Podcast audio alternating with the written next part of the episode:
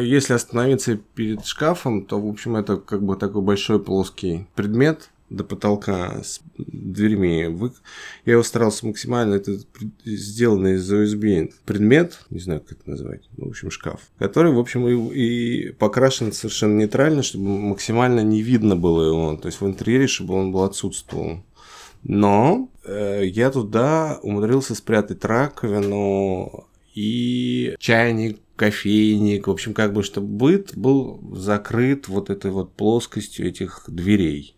Кроме всего прочего, если бы там центрально открываешь, то там есть э, сейчас это завал, ну как бы в идеальном мире. Это должно было быть какие-то полочки для инструментов, там для гаечек, булавочек, ну в общем для всего, потому что непонятно в какой момент что нужно. То есть, когда-то нужна краска, когда-то нужен клей, когда-то нужен скотч, когда-то нужен там, не знаю, паяльник. Э, инструменты, в общем, появляются от надобности э, от приходящей идеи да, в голову или какой-то работы, которую вот интересно было бы сделать. Поэтому как бы это все превращается в некий такой завал инструмента, у меня, по крайней мере, который я благополучно пытаюсь в этот шкаф запаковать, куда-то туда его запихнуть, чтобы это все скрывалось плоской вот так вот стенкой, и как бы там и ничего и нет. А но со шкафом еще смешная история связана с тем, что когда его, когда мы его долго монтировали, поставили, он же высокий, Прошло где-то там года полтора, и, значит, я получаю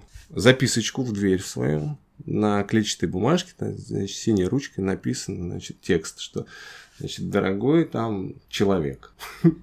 Имени она не знала. Ну, короче, дорогой человек. Позвоните мне по телефону. Э, у него невыносимый запах. Очень трудно. А я мастерская в жилом доме.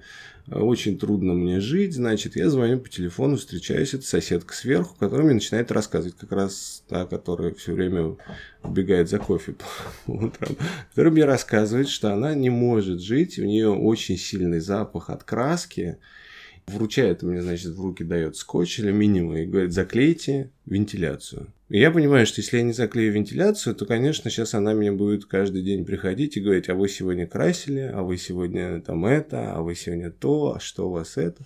Я думаю, ну ладно, я потерплю немножко. Я потерпел где-то недели две. Оказалось, что нет, не помогает мое терпение. Все-таки она действительно продолжает мне, значит, сообщение, что вот надо за... что-то сделать. И я думаю, надо заклеить. И оказывается, что вентиляционная шахта, собственно, находится за этим шкафом, на самом верху. И это был целая вообще история найти это вентиляционное отверстие, открыть шкаф наверху, разрезать там, снять часть этой, значит, э, обшивки с дальней стороны, чтобы обнаружить эту вентиляционное, значит, отверстие и заклеить. Но вот я сейчас заклеил, она как-то перестала ко мне приходить.